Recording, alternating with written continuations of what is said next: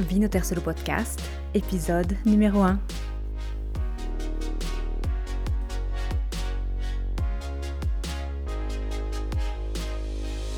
Benvenuti, soyez les bienvenus à l'écoute de l'unique podcast sur le vin qui vous aide à choisir et comprendre la vostra prossima bottiglia italiana. Je suis Audreyne et oggi sono il vostro sommelier.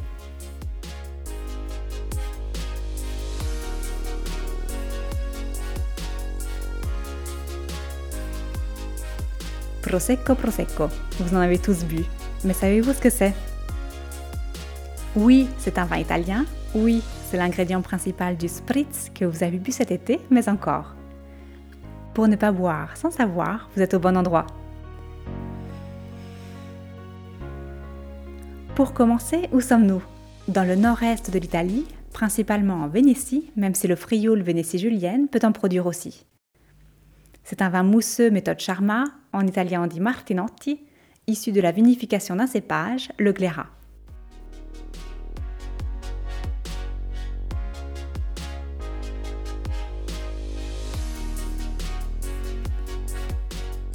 Le Prosecco, c'est une appellation, comme Champagne, comme Bordeaux, et si vous êtes buveur, vous aurez remarqué que tous les Bordeaux ou les Champagnes ne se valent pas.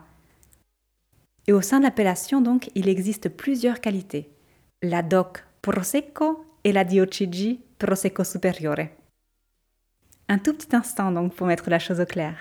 DOC DOC, c'est l'équivalent de l'AOC française et suisse et des appellations d'origine au niveau européen ou au Canada. En italien, Denominazione di origine controllata. La DOCG, DOCG, comprenez Denominazione di origine controllata garantita, indique tout bêtement un cahier des charges plus strict, ce qui souvent correspond à des productions de qualité supérieure. Sur une pyramide de qualité, donc, DOCG correspond à la pointe supérieure. Revenons au Prosecco. Vous rappelez-vous de la dernière fois que vous en avez bu? Je suis prête à parier, et j'adore gagner, qu'il s'agissait d'un Prosecco DOC. Et les statistiques me donnent raison.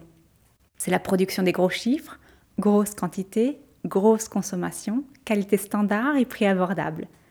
23 000 hectares de vignobles avec un rendement de 180 quintaux par hectare, c'est le domaine de la production de masse. Mécanisation, traitement, mais c'est sans surprise, autrement il n'y en aurait pas autant sur le marché. Pensez qu'il y a 9 bouteilles de Prosecco DOC qui se vendent chaque seconde dans le monde. Et ça tombe bien, Prosecco DOC c'est un vin sympathique, facile à boire, reconnaissable entre tous, et c'est tout de suite venez en Picardie, non? Où que vous soyez d'ailleurs. La DOCG, donc le cahier des charges plus strict, c'est un nom un tout petit peu plus compliqué. Conegliano Valdobbiadene Prosecco Superiore. Ou encore Asolo Prosecco Superiore.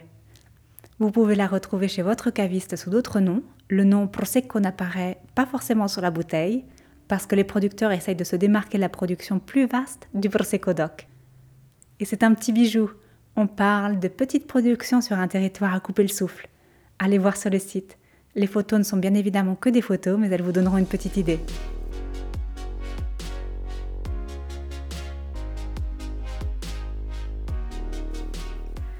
Nous sommes près des Alpes, à 70 km au nord-ouest de Venise, sur un relief de collines classé au patrimoine de l'UNESCO depuis 2019.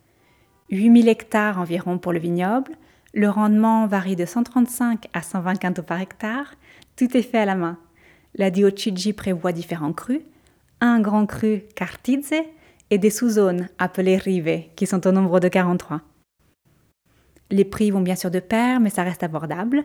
Ils varient de 15 à 30 euros sur les sites de vente en ligne avec livraison dans l'Hexagone, entre 20 et 30 dollars pour le Canada et de 15 à 30 francs pour la Suisse.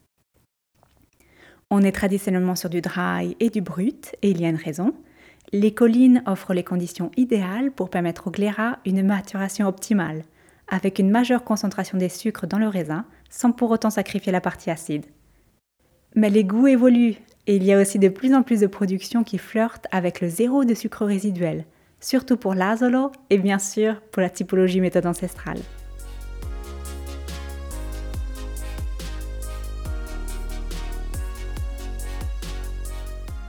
Deux zones donc, de qualité, quand les boire Le Prosecco DOC, clairement, c'est un vin simple, festif, qui ne crée aucun complexe, parfait pour la mixologie. Le Prosecco supérieur, l'achat est un petit peu plus conséquent, on l'a déjà vu, mais c'est un investissement valable, une bulle d'excellente qualité qui reste simple et compréhensible.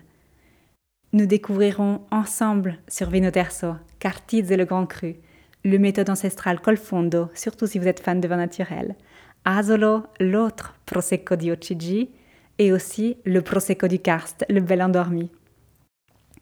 Dans les grandes lignes, c'est un vin délicat, frais, sapide, N'exagérez pas avec les saveurs trop fortes ou trop salées ou trop complexes. Outre le moment de l'apéritif, pensez à des accords ronds et non contraignants pour le début de repas, comme les crustacés, le saumon, beignets de légumes si vous êtes vegan, et bien sûr i primi piatti della cucina italiana, risotto et pasta. Vous êtes-vous jamais demandé, moi si, pourquoi et comment le Prosecco est devenu en si peu de temps la référence? Inconnu ou alors très peu il y a une dizaine d'années, Prosecco est aujourd'hui un incontournable. L'appellation Prosecco DOC telle qu'elle existe aujourd'hui est récente puisqu'elle a été créée en 2009. Avant, la DOC Prosecco correspondait au territoire de l'actuel Diochigi, les collines dont je vous parlais tout à l'heure. L'histoire des débuts du Prosecco mousseux tel qu'on le connaît aujourd'hui est assez drôle si on y pense, puisque le Prosecco est né à la fin du 19e siècle de la volonté de créer un vin mousseux capable de défier le champagne sur la scène internationale. Comment? Eh bien, sous l'impulsion et la coordination d'un petit groupe de propriétaires sur les collines, tous les vignerons se sont mis à implanter le même cépage et à produire un vin avec la même technique, ce qui a contribué à forger une identité et un goût uniforme, certes, mais surtout simple à comprendre et reconnaissable entre tous. J'ouvre une parenthèse. Le cépage dont on parle, c'est le glérat, qui à l'époque s'appelle Prosecco, comme le vin. On y reviendra après. Le vin Prosecco connaît tout de suite un grand succès, les ventes se multiplient, les vignerons des collines s'enrichissent. Mais rapidement, la production ne suffit plus à satisfaire la demande. On assiste alors à deux dynamiques intéressantes et complémentaires. 1. Le succès du Prosecco ouvre la piste pour un nouveau marché, celui des vins mousseux, de nombreuses zones de production partout en Italie se mettent à produire des bulles. 2. Les producteurs des collines, pour se démarquer, pointent à l'amélioration de leurs produits, et le vin de Conegliano Valdobbiadene devient une référence de qualité. C'est là qu'entre en jeu la création de l'appellation qui est en vigueur aujourd'hui pour protéger le produit champion vénitien. La zone de production d'origine, les collines de Conegliano Valdobbiadene, passe du statut de DOC à celui de Diocigi, et la DOC s'élargit pour permettre au vignoble de s'étendre sur les plaines plus facilement exploitables. Est-ce que c'est clair? Donc la zone d'origine s'élève pour produire un vin de qualité et la base de la pyramide s'agrandit pour répondre à un besoin du marché, un vin peu contraignant, facile et abordable.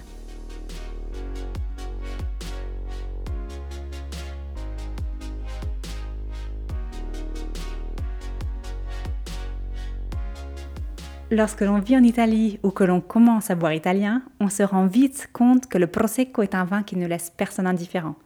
C'est un peu amore odio, tellement fier du succès d'un vin devenu emblématique d'un style de vie décontracté à l'italienne, un amour inconditionnel pour le vin phare italien, ou alors tout l'inverse. C'est un petit peu honteux d'aimer le Prosecco. C'est un vin facile, peu complexe et qui, on ne va pas se leurrer, a été et est encore le fruit d'une terre traitée pour répondre aux besoins d'une si grande production.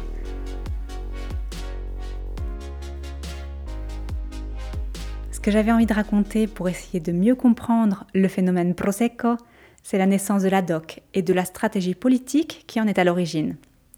Accrochez-vous, est-ce que c'est une histoire de marque, de concurrence, d'un pari commercial réussi On est au début des années 2000, le Prosecco est en pleine ascension. C'est le vin du moment en Italie.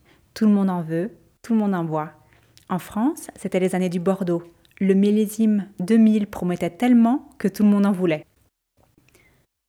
La demande de Prosecco augmente chaque année, les producteurs n'en reviennent pas, ils profitent de la vague tant qu'elle dure, loin d'imaginer que ce n'est que le début.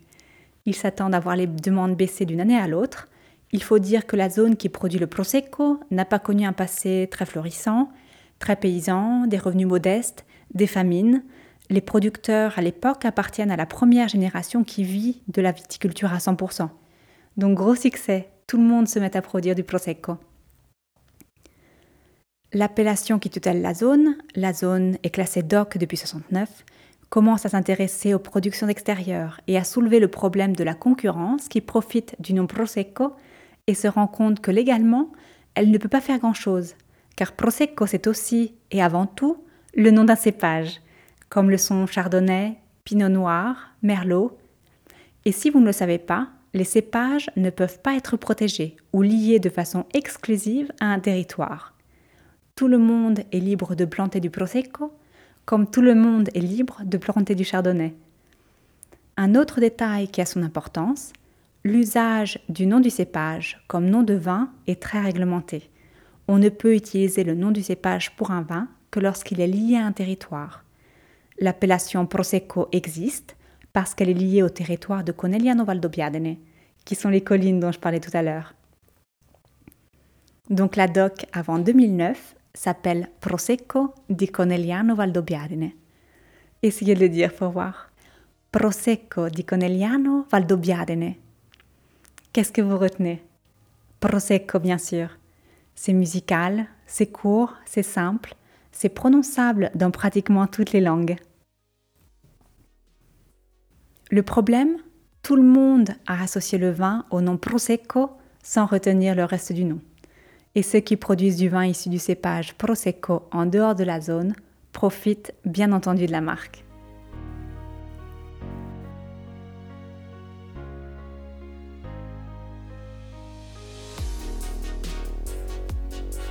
Comment résoudre le problème? Plusieurs solutions. Ou on éduque le marché pour faire la différence entre le vrai et l'imitation?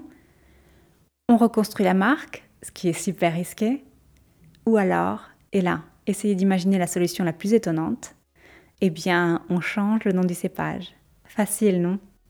Donc ce n'est plus Prosecco, mais Glera. Bon, il y a quand même une base, ils n'ont pas inventé le nom. C'est un des synonymes de Prosecco, comme il y en a d'autres. Il y a une publication officielle, bien sûr. La proposition a été acceptée au niveau européen, sinon il n'aurait pas pu le faire. Il n'en reste que c'est un coup de génie, vraiment.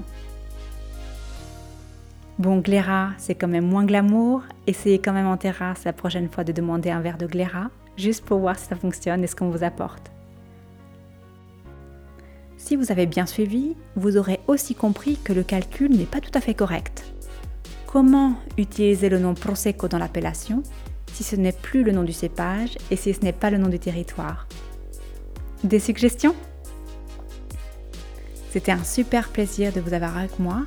Et si vous êtes curieux, je vous invite à me suivre et nous découvrirons ensemble chaque semaine une nouvelle facette de la supernova Prosecco.